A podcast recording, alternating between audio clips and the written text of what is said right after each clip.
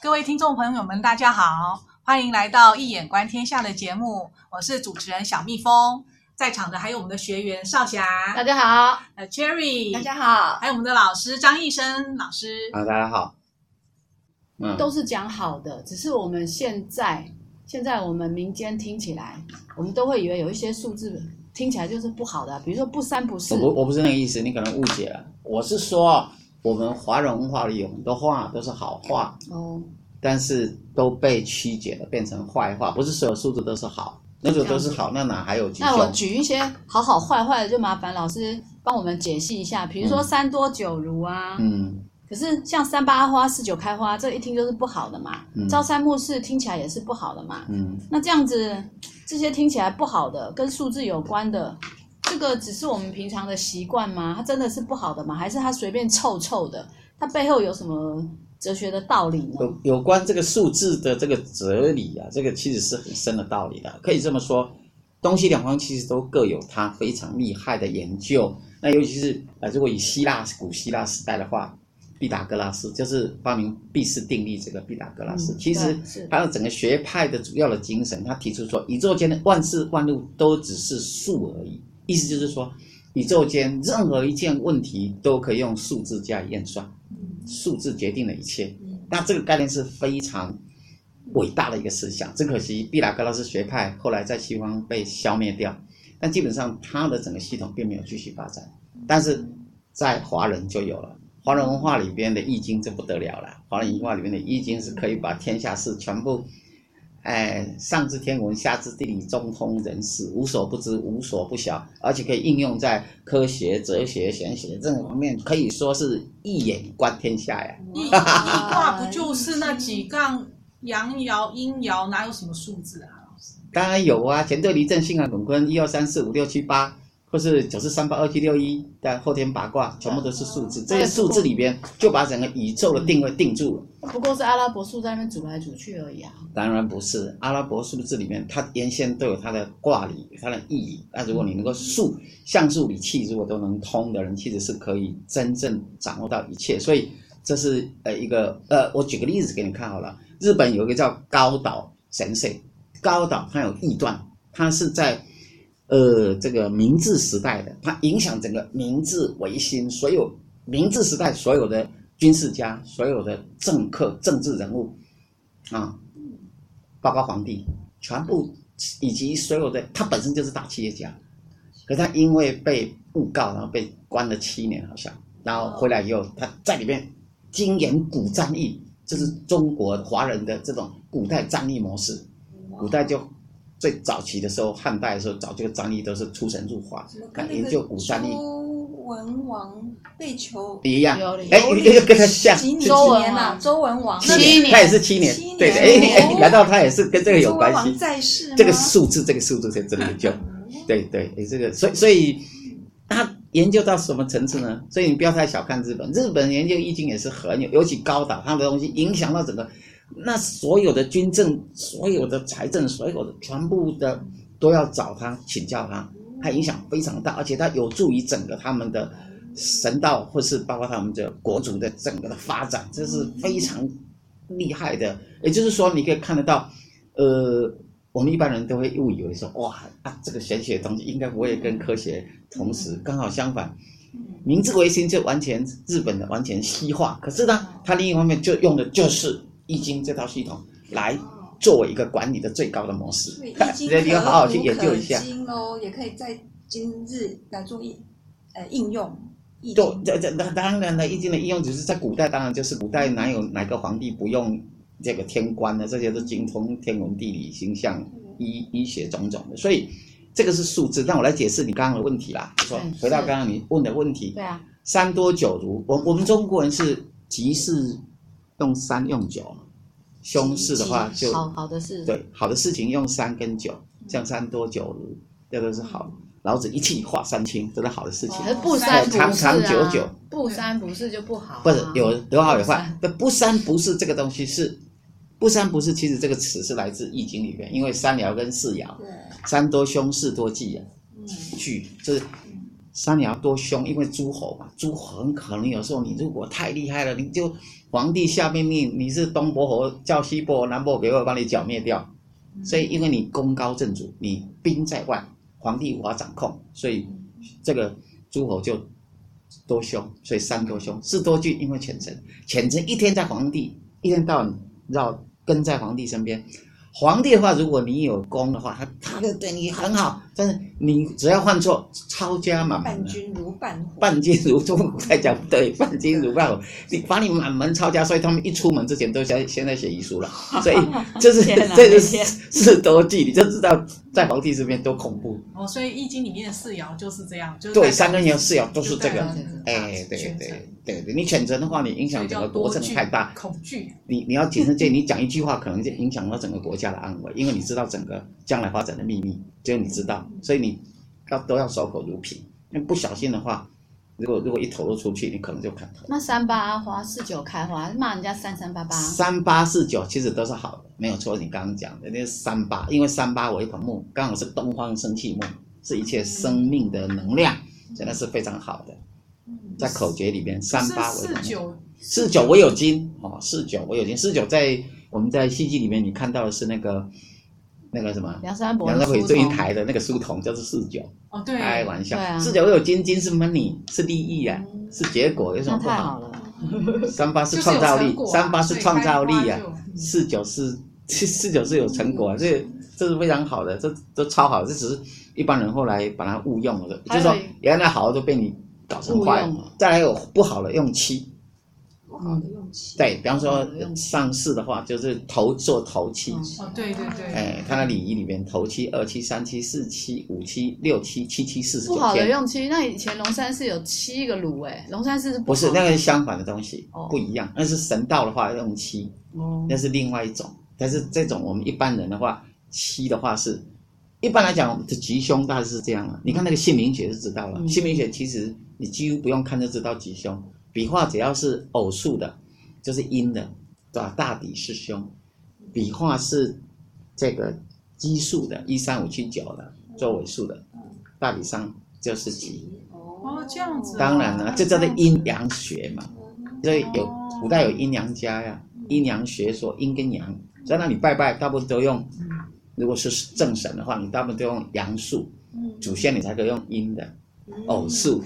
用七，那这样七世夫妻是不是不好？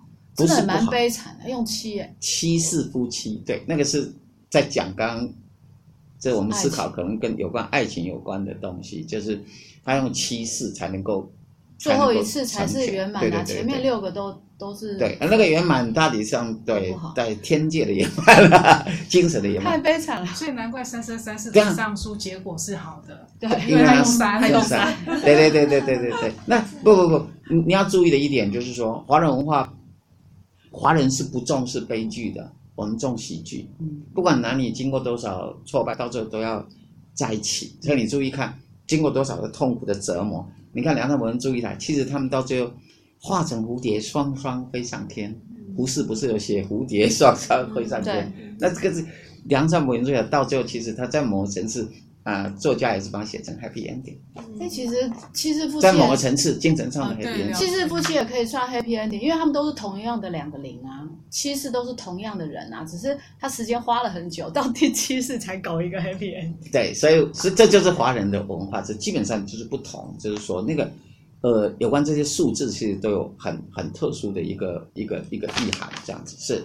老师，那提到数字啊，我突然想到之前老师有介绍过宋朝的一个叫邵雍，对，他写过一部书叫《梅花易数》，易是易经的易，嗯、数学的数，不是那个 art、嗯、那个艺术。嗯。然后呢，它里面好像说可以观察，譬如说梅花的叶片啊，或者说树叶的叶片的数目，就可以悟得事情以后的发展。如果有，但是说有人如果来问占的话，有人来问事的话，嗯、他直接从梅花这样一抓出来看几片就可以知道了。就可以来断，哦、这样、哦、来断吉凶。那这个是，呃，萧康节本身它就有黄极经世嘛，传世是黄极经世，嗯、哎，所以他也也写易经的理论的东西以及应用的东西，他就是真正的大宋代的真正的易学大师中的大师了。王文兴教授对这个也有很深的研究。嗯、那所以这个所以呢，基本上哦，他的故事有关他故事比较有趣，他后后来为什么变成一个这么样大事中的大事呢？因为听说他年轻的时候呢，半夜读书，读到深夜的时候，然后就哇那个睡不着觉，那老鼠在那边哎吱吱叫吱吱叫，然后这个读过太太晚了，又睡不着，很生气，就拿个枕头就把它给砸下去，一砸下去，上面哎突然枕头破掉，里面跳出来一个字条，上面写。此枕为疾鼠而亡，就是这个枕头因为打老鼠，所以死死掉了，被被毁掉了。然后他就不信邪，他想天底下哪有这种能人，不相信。对啊，就再把第二个枕头也把它塞下去，也掉出，哎，一一一个字条，上面写是此枕为另一枕而亡。这个枕头因为另一个枕头被摧毁。是啊，到底谁写的？哎呀，他就在想，哦，原来天底下有真理。再怎么样要去寻找，这故事都这么说。他经过了不知道多少年的这一群，有一天傍晚突然到了一家门口，看到有一个年轻人站在那个地方，就跟他说：“我已经守候你多时。”哇，原来他他父亲在亡故之前就交代他，把这部书呢交给这位有缘人了。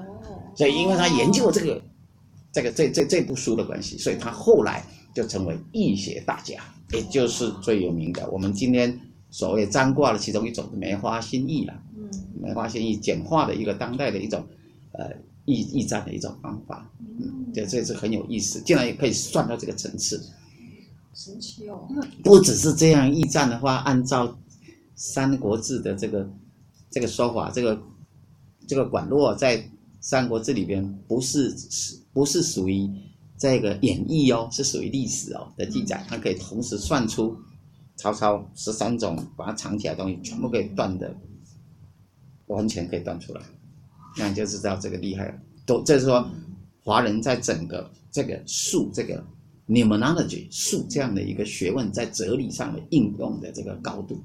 老师，我想到其实我们印象中觉得数字最会应用的其实是西方人，可是海德格啊，他很想要打破那个数字的框架。对，他说现在的科层体制就是。都会用数字来衡量，来维持体制。比如说，什么叫科层体制？科学的科，层级的层。嗯，意思就是说，学校或是政府，它所有的事情都会用数字来帮你做规划，没错。然后来帮你做架构、对组织。可是 SOP，像有数字可以量化，它不是。这小蜜蜂最 最最了解的。数字可以量化，比定比定性还要让人家很有安全感。对，那。这样有什么不好？海德格为什么要去打破这种数字的框架？那你觉得呢？我觉得蛮有安全感的啊。这样我们知道，我们知道说，呃，比如说，知道说那个。那个病毒，我们应该要给它加热到几度啊？这样才有安全感，不觉得这样很好吗？比如说二十度可能杀不了那个新冠病毒，要加到六十五度，有这种数字来让我们遵循，我觉得生命很有安全。海德格之所以反对这个，不是说反对科学，不是这个，他不是反对科学的态度，而是说变成人类变成他认为人类没有真正去探索真理的精神，而是被这样的一个数据。直接就引用这些数据，而没有去探索这个数据背后的那个真理，这样的结果就没有了真正的科学，只有伪科学，不叫伪科学，这叫做，嗯，也不叫做伪科学，嗯，就只看到了数字啦，就是刚才少侠提的，就是现代社现代商业社会最常用不重最常用数字来做管理，不重用数字，然后完全没有见到那个。你你要弄清楚，比如说不送验证，同样的情况的话，你会发现说一些，呃呃会计的或者是统计学的，他们其实他们只要抓到数字弄一弄，把它扔出去，然后就这样。但是是否这个是真实性，他们就不去探索，因为有数据给你看。所以同样的情况，任何一个单位如果他要发布他的东西，只要用数据给你，你就觉得是真实。但实际上是真实吗？就失去了那个探索真实的那个精神。其实连科学都是。科学本身其实它是，你看整个科学的发展，你应该知道，呃，新的科学推翻旧的科学理论嘛。对啊。所以任何一个科学的发现，到最后都成为一个前科学的、后科学的一个一个假设而已。所以这个是变成一个，因此，当人们太过于迷信于数字的时候，你反而失去了真正的理性，那个叫做伪理性。老师，我记得你以前提过。东西大战，好像有研讨会有西方人来我们这边，然后我们这边台湾就派出一个数字很厉害的跟他对战，然后我们击败对方。没错，麻烦你显示给我们看。我们想象中都觉得我们的中国人的数字没什么厉害的地方嘛。这个就是这个，我听我听一位教授讲吧，大概指的是说。当时一个法国的一个数学家来到台湾一个礼拜，他希望能找台湾第一高手，可是没有人就跟他对决，他很无聊。到最后一天的时候，终于帮他安排，安排了一个这个易学的这个教授，就跟他对决的结果，结果学易经的这位精通易经教授赢了这个法国最厉害的数学家。然后他就说：“哇，你们台湾有这么厉害的数学家，为什么不早跟我谈呢？就不早告诉我呢？就那个就是啊。”就是原来那个什么中中华民国易经学会的李凯旋教授，这么强，他也写了好几本易经的书哈，还有还有《系辞传》，啊，在是属于在易经的数方面。当代我们台湾当然还有一些属于术方面，在数学方面跟易理的结合方面的真正的高手。嗯，对，那就可以到这么强。那只是我们一般人都太以为，好像认为我们华人就是科学性都不行了，对数可能就没有掌握。可能刚好相反。嗯，对啊，所以原来我们的数有这么多可以探讨。对，值得好好以后再来学习哦。对，好，那喜欢我们讲节目的朋友，请订阅我们的节目。呃，喜欢听我们讲座的朋友呢，我们每个月都会举办呃免费的讲座，在节目的简介里面有活动的订阅连接，请上去填写，我们会定期发讲座讯息给您。谢谢。那今天的节目呢，就到这里结束，非常感谢大家的收听，也感谢少侠，嗨，拜拜，Cherry，哎，拜拜，还有老师的张医生老师的参与，我们下次见喽。拜拜，拜拜。